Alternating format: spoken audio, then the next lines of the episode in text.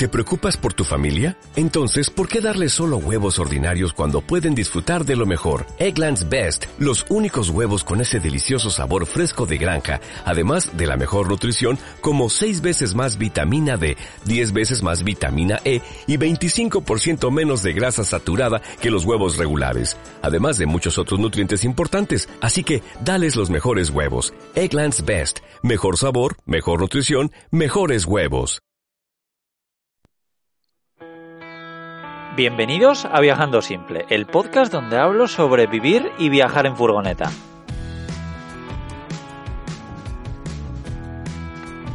Yo soy Íñigo y grabo estos episodios mientras recorro Europa con mi casa a cuestas. Hoy os traigo a una viajera, alguien que a pesar de todos los problemas que ha tenido, miró hacia adelante y empezó a viajar. Bueno, pues hoy os traigo a Marta, una chica italiana que lleva varios meses viajando en, furgoneta. ¿Cómo estás, Marta? Muy bien, aquí contenta de hacer esta entrevista. Muy bien, gracias por, participar eh, en el podcast de, Viajando Simple. Bueno, ahora mismo estamos los dos en, Noruega al calor de, una hoguera. Y bueno, Marta, cuéntanos un poco quién, quién es Marta. A ver, Marta es una chica que consiguió convertir un periodo muy duro de su vida en el cambio que su vida realmente necesitaba. Bueno, hace unos pocos meses me encontré a perder el trabajo, digamos, de un día para otro, de una manera muy rara. Eh, a las tres semanas mi novio me dejó, así que me encontré de repente sin piso, sin casa, o sea, sin piso, eh, sin trabajo, sin novio, y este viaje realmente ya lo estaba planteando con esa expareja que tenía desde hace unos dos años. Entonces me encontré en la situación que tenía dos opciones, o dejarlo todo y dejar ese plan, o empezar a viajar sola. Y ya que es algo que me gusta mucho hacer y que ya había hecho varias veces, pensé, bueno, pues yo, yo me voy. Voy a disfrutar de este viaje, voy a empezar. Así que fue todo muy rápido, me compré una furgoneta y decidí de irme. Bueno, pues eh, suena como una, una buena historia para, para empezar a, viajar de esta forma. Y, y bueno, ¿te ha gustado siempre viajar? Pues no, la verdad es que no. Cuando era pequeña no me gustaba viajar para nada, me daba al contrario bastante angustia el hecho de, bueno, pues dejar mis amigos, dejar todas mis cosas, no lo llegaba a disfrutar. De hecho, mucha gente me toma el pelo porque cuando era niña yo decía, yo aquí nací, aquí voy a crecer y aquí voy a morir, mientras que con 20 años me, me sola a vivir a Barcelona, así que diría que no ha sido para nada así, no me quedé en el mismo sitio desde luego. Y bueno, así que no, no me gustaba viajar, empecé a disfrutar del viajar cuando ya era más adulta y la verdad es que ha sido un gustarme siempre más y más y más. Vale, muy bien. Y y bueno, ahora estás en Noruega, pero eh, ¿qué es lo que has visto hasta ahora? ¿Qué es, ¿Qué es lo que has vivido hasta, hasta llegar hasta aquí? Bueno, pues la verdad es que bastantes cosas, porque no ha sido para nada fácil. La furgoneta, bueno, desde Barcelona me, me fui a mi casa a Italia y la idea era esta, era empezar desde, bueno, digamos que mi plan es viajar un año. Lo que me gustaría hacer es viajar un año, entonces bueno, lo dejé todo, o más que nada, todo me dejó a mí, para permitirme de viajar un año. Y la idea era empezar desde el norte de Europa para después ir bajando.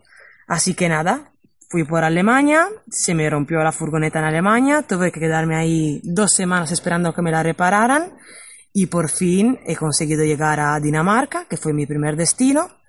Me quedé ahí unos 10 días y ahora aquí estoy en Noruega, a ver si consigo ver alguna aurora boreal, disfrutando de este país que ya conocía, pero que realmente me está dejando sorprendida cada día más por la naturaleza y lo precioso que es todo, vamos. Muy bien, así que creo que has tenido partes buenas y partes malas viajando en furgoneta, ¿no? Que no siempre es todo tan, tan bonito como nos, lo, como nos lo pinta mucha gente. Bueno, Marta, y cuéntanos para ti qué es lo, bueno y, lo malo de viajar solo, ¿no? Porque mucha gente eh, no, no concibe el hecho de, viajar solo de, ninguna de las formas. ¿Para ti es algo bueno, es algo malo? Para mí, la verdad es que es algo muy bueno. Yo diría que en mi caso, desde mi punto de vista, hay más cosas buenas que cosas malas. empezamos por las malas, pues es evidente que habrá muchos momentos donde estarás solo. Ya que viajas solo, estarás solo. Pero también tengo que decir que si viajar en furgoneta es para mí la expresión de máxima libertad, todavía lo es más viajar en furgoneta solo. Porque nos habrá pasado todo el mundo de viajar con amigos o con una pareja y de no encontrarnos de acuerdo desde algunos puntos de vista. A lo mejor alguien quiere hacer una cosa, la otra persona quiere hacer otra, a lo mejor a ti te gustaría quedarte en una playa tres días y la otra persona pues no le gusta la playa. Y así podría hacer millones de ejemplos. Entonces, para mí es la máxima libertad, porque tú vas donde quieras, comes lo que quieras, si un día quieres conducir diez minutos, lo, lo haces, y si un día quieres conducir diez horas, pues lo haces también quieres comer, pues comes lo que quieras, a la hora que quieras. Y si un día quieres madrugar a las seis, madrugas a las seis. O si te quieres tirar durmiendo hasta las dos de la tarde, también lo puedes hacer. Digamos que no tienes que bajar a compromiso con nadie y no tienes que, digamos, lidiar con alguien más, sino que simplemente eres tú el único que elige, eres libre de hacer 100% lo que quieres y eso, o sea, básicamente vuelves un poco la, vuelves la persona más libre del mundo. Y si un día tienes un mal día, pues nadie, o si la otra persona que está contigo lo ve todo negro, pues no te afectará, porque no hay nadie que lo vea todo negro. Entonces, claro, evidentemente hay momentos donde piensas, bueno, en este momento me gustaría compartir este momento con alguien o estar con alguien, pero creo que la libertad de simplemente poder escuchar la música que quieras, al volumen que quieras. Y si tienes un día de mierda y quieres llorar, llorar. Y si un día estás súper feliz y quieres gritar como un puto loco, pues también hacerlo. Yo creo que eso lo compense todo. Sobre todo porque vas a tu ritmo, vas a tu marcha y es eso. No tienes que bajar a compromiso en nada con nadie. Yo lo que me doy cuenta que, que por lo menos para mí sobre todo yo me siento muy libre por el simple hecho de que puedo viajar solo o puedo viajar con gente. Porque hay momentos pues que te apetece estar con gente, pues muchas veces pues siempre tenemos amigos que están repartidos por Europa. Eh, también hoy en día es muy fácil eh, gracias a, un montón de plataformas que hay online como Couchsurfing que ya hemos hablado en otra ocasión, pues de, conocer a gente allá donde vayas. Así que por el simplemente hecho de eh, no viajar porque no tienes a, nadie, eh, a mí no me parece una, opción porque en realidad puedes viajar con gente. Y ya te digo, pues puedes estar solo como puedes estar con gente. Lo, puedes elegir lo que, lo que más te apetezca. Sí, yo te diré la verdad. Yo cuando viajaba sin furgoneta, que a lo mejor principalmente iba en hostales, yo me acuerdo un viaje que hice antes de coger a Atena, hace cinco años, que recorrí durante un mes toda la costa de España y Portugal, yo creo de no haber comido ni un día sola. Porque la verdad es que en cualquier sitio donde iba, pues encontraba a alguien, conocí millones de personas, me junté con millones de personas y no viví la soledad mínimamente. La, verdad es que ni un día. Evidentemente viajando en furgoneta a veces es diferente, ¿no? Porque pues no vas a coger un autobús donde puedes hablar con alguien o a lo mejor no vas a dormir en un hostal donde puedes también conocer a personas, pero tienes la libertad de de hacerlo como no. Y si un día te apetece hablar, pues hablas, y si un día no te apetece y quieres quedarte en el monte contigo mismo, pues también puedes hacerlo. Bueno, y cuéntanos alguna anécdota que te haya pasado estos meses viajando. Bueno, pues una anécdota, por ejemplo, es que básicamente le cambié el día a un chico de Madrid que conocí, que se llama Carlos. Carlos es un chico que también es muy interesante porque viajó haciendo autostop desde Madrid hasta aquí en Noruega, donde lo encontré yo. Y la verdad es que fue un encuentro bonito porque me lo vi haciendo autostop. La verdad es que entre una cosa y otra no paré, conducía un poco deprisa y me lo he vuelto a encontrar los 15 kilómetros siempre haciendo autostop. Así que esta vez me paré y la verdad es que nada, aquel día llovía, diluviaba, así que simplemente dejándolo dormir ahí en el suelo de la furgoneta y haciéndole un plato de pasta, la verdad es que le cambié bastante el día. Y además conocí un personaje pues muy bonito, muy interesante, con la cual pasé unas horas muy agradables, así que también junté las dos cosas. Yo tuve compañía por una noche y también pues pude, digamos, no solo acercar ese chico, sino también ayudarle un poquito en su viaje, hacer parte de su viaje de alguna manera. Este capítulo está patrocinado por Cómo vivir y viajar en furgoneta, la guía con la que conseguirás saber todos los trucos que Íñigo ha aprendido viajando en sus seis furgonetas camper diferentes. Comprar Cómo vivir y viajar en furgoneta es la manera de apoyar el podcast de Viajando Simple. Vivir donde tú quieras es mucho más fácil de lo que imaginas. Tenéis el enlace al libro en la descripción del programa. Volvemos al capítulo.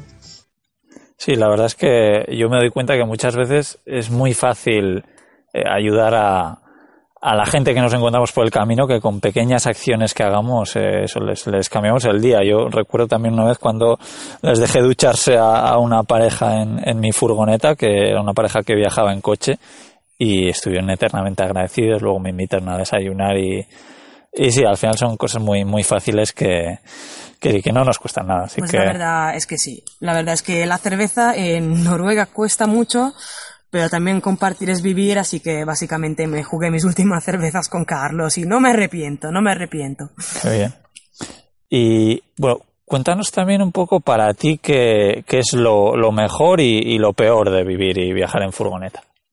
Pues yo diría que la máxima expresión de libertad es viajar en furgoneta, porque tú puedes elegir pues dónde ir, dónde parar, dónde dormir. Es como si tuvieras una casa en constante movimiento donde tú puedes elegir básicamente todo. Y si un sitio te gusta, pues te puedes quedar todo el tiempo que quieras. Y si un sitio no te gusta, pues nada te, nada te obliga a quedarte ahí. Te puedes quedar ahí 10 minutos como 10 días. Eh, eso seguramente es lo, lo bonito, lo mejor de viajar en furgoneta, que eres libre 100% de viajar como más te gusta. También hay cosas malas, evidentemente. Eh, por ejemplo, creo que a todo el mundo le guste pues ducharse cada día, pegarse una buena ducha caliente cada día. Evidentemente, en el momento en el cual no tienes una ducha, o aunque la tengas, que el agua no llega simplemente abriendo el grifo, pues es evidentemente un poquito más complicado. Digamos que tus prioridades vuelven otras.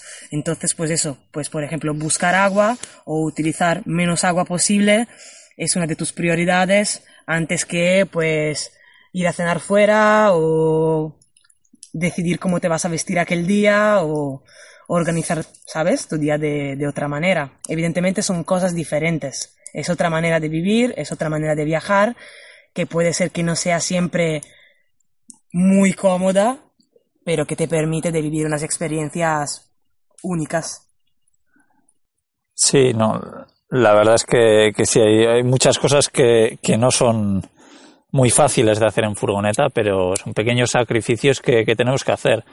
Luego también yo pienso que esto, pues nosotros que viajamos con furgonetas bastante sencillas, pero lo que hablábamos antes, hay gente que que aquí, por ejemplo, en Noruega puedes ver eh, autocaravanes, autocaravanas que, que, que, estuve cotillando un poco precios y, y pueden rondar 300, los 300.000 euros y lógicamente pues en esas autocaravanas puedes encontrar de todo, pero tampoco hace falta irse a esas plazas autocaravanas. Hay gente que tiene furgonetas muy bien hechas que tienen absolutamente de todo, ¿no? Eh, una, una ducha genial con agua caliente, con... Incluso más pequeñas de las nuestras. Eso, sí, sí, sí. Al final, lo bueno de estas furgonetas yo creo que la haces un poco a tu medida y según tu presupuesto. Eh, yo siempre digo que puedes viajar con una furgoneta de mil euros como con una de 300.000, ¿no? Entonces, pues eh, nos, nos adaptamos a a lo que tenemos. Y bueno, Marta, eh, cuéntanos un poco eh, dónde te puede seguir la gente, porque creo que ahora tienes proyectos bastante chulos donde cuentas tus, tus experiencias de, de viajar sola.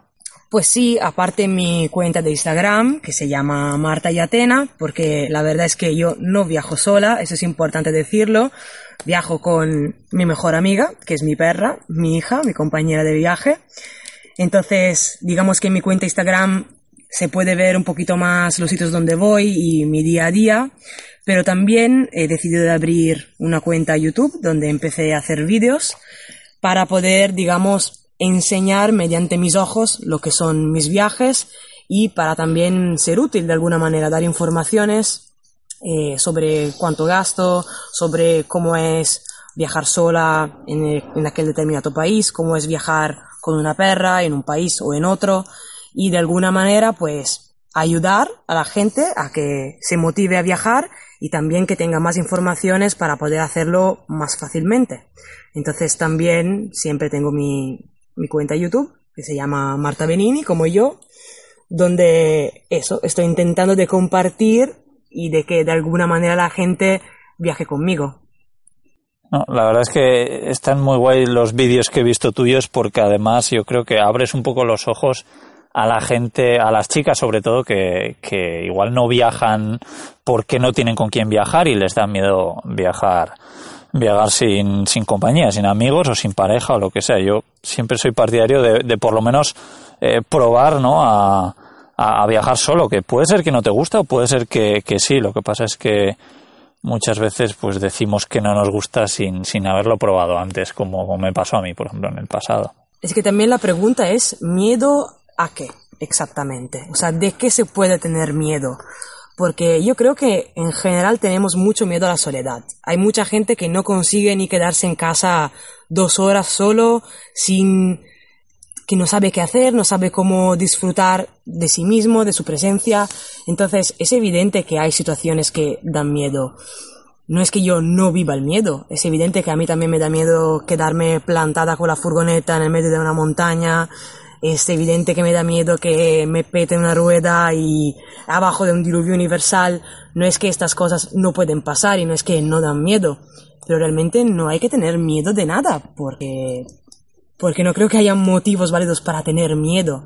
Que eso es el motivo principal por el cual muchas mujeres no viajan y realmente no habría que analizar más este miedo y darnos cuenta de que no hay nada que da miedo, no hay nada por por qué, por la cual tener miedo. Sí, yo, yo creo que muchos miedos nos vienen porque eh, cuando decimos a alguien que vamos a viajar solos, o, con compañía también, pero que nos dicen, pero ¿cómo vas a viajar por ahí solo? Pero, pero ¿y si te pasa esto? ¿Si te pasa lo otro? ¿Qué escucha o qué hace? ¿Qué pasa? No sé qué. Y muchas veces hacemos caso de esa gente que normalmente no ha estado en ese país o normalmente no ha viajado solo en furgoneta entonces yo creo que, pues, si alguien que ha hecho ese viaje que tú quieres hacer y te dice que tengas cuidado, tienes que tener cuidado. Pero si te dice eh, tu padre que, que, no vayas a este sitio porque es peligroso, pues bueno, eh, y él no ha estado, pues le tienes que hacer caso un poco con, con pinzas, ¿no? Porque, eh, ya te digo, yo, yo pienso que hay que hacer caso a los que han vivido esas experiencias. Y además para mí siempre es evidente que hay que tener un poco de cabeza, ¿no? O sea, no te vas a meter solo en un camino de montaña sin estar entrenado, como evidentemente si viajas en un país que a lo mejor, bueno, pues que puede ser más peligroso desde algunos puntos de vista, no te vas a meter justamente en el barrio más chungo de la ciudad, sino que siempre vas a hacer las cosas con un poco de cabeza, pero realmente miedo, pues yo no tengo. Entre que tengo Atena, con la cual me siento la verdad muy protegida y que ahora tengo la furgoneta, que es como una pequeña casa, pero no tenía miedo tampoco cuando viajaba con la tienda de campaña. Y es evidente que muchas cosas pueden pasar, millones de cosas pueden pasar siempre, pero es como decir, no hago las escaleras porque tengo miedo de caerme. Eso, eso no tiene mucho sentido, eso no existe. Y la verdad es que también creo que haya un poquito a veces que apretarse en la vida, porque si siempre no hiciéramos lo que nos da miedo hacer, no haríamos nada, no acabaríamos haciendo nada, no saldríamos de casa. Sí, así es. Yo, yo estoy seguro de eso, de que, de que luchar un poco contra, contra tus miedos es, es siempre positivo. Y, y, bueno, Marta, cuéntanos un poco cuáles son tus, tus futuros planes. ¿Qué es lo siguiente que vas a hacer después de...? Pues lo siguiente, después de Noruega, bueno, me gustaría llegar hasta Cabo Norte, más por, digamos, concluir ese viaje en ese país. Y luego pues quiero viajar por Suecia y seguramente voy a viajar hasta Navidad, eso lo tengo clarísimo. En esos meses me gustaría visitar Holanda, Bélgica y Francia para poder volver a mitad de diciembre en el norte de Italia, en mi casa. Y esto los tengo muy claro. Si después podré, en el sentido de que si el dinero me alcanza y también si me veo motivada a seguir, que la verdad es que por el momento creo que sí, pues me gustaría seguir viajando seis meses más por Europa, buscando algunos sitios un poquito más cálidos para el invierno y seguir pues encontrando gente interesante, viendo sitios espectaculares como los que estoy ya viendo y vamos, pudiendo hacer también cuanto más vídeos posibles. Lo que hablábamos del miedo es también eso. Eh, yo el año pasado le tenía miedo a conducir furgonetas. No me sentía nada cómoda, no me veía nada capaz y ahora estoy conduciendo por unas carreteras que os puedo asegurar de que darían miedo a todo el mundo. Muy estrechas, con muchas curvas y lo estoy haciendo, lo estoy haciendo sin problemas. Así que mm, sí, es evidente que el miedo hace parte de nuestra vida, pero también te da un poco la adrenalina y las ganas de seguir mejorándote y, y avanzando, porque al final la vida es un poco un avanzar, ¿no? Un desarrollo, no te puedes siempre quedar en el mismo estado en la que estás, sino que tienes que volverte. Así que aquí estamos. Vale, muy bien, pues eh, genial. La verdad es que yo recomiendo, a, sobre todo a todas las chicas que, que eso, que estén pensando en viajar o, o, o sí, que, que, estén pensando en comprar una furgoneta para conducir, aunque no sea para viajar de esta forma, pero para hacer pequeños viajes, yo recomiendo que, que sigáis eh, a Marta en su Instagram y en, YouTube. Dejaré los enlaces en, en, la descripción. Y nada, que muchísimas gracias por, por estar en el podcast, Marta. Y te deseo. entrevistarme. Nada, te deseo felices, felices viajes. Muchas gracias. Vale, pues nada, chao. Chao, chao. Pues esta ha sido la charla con Marta. Espero que os haya gustado. La verdad es que fue, fue un placer encontrarme a una, a una chica viajera y además que viaja como yo, que viaja solo. Además que es una chica que motiva un montón. Sí, esta charla también sobre los miedos y darnos cuenta de que ir un poco contra esos miedos nos hace estar más, más felices y más motivados. Así que nada, espero que os haya gustado esta entrevista. Y si conocéis a cualquier chica que quiere viajar pero no lo hace por, por miedos, por miedo a no tener con quién viajar o simplemente porque no se sienta segura, mandarle esta entrevista que estoy seguro que, que le motiva a, por lo menos empezar a hacer pequeños viajes y que yo creo que es eh, la forma ideal hacerlo poco a poco, ¿no? Y nada más, aquí me despido, os mando un fuerte abrazo desde el norte de Noruega. Chao.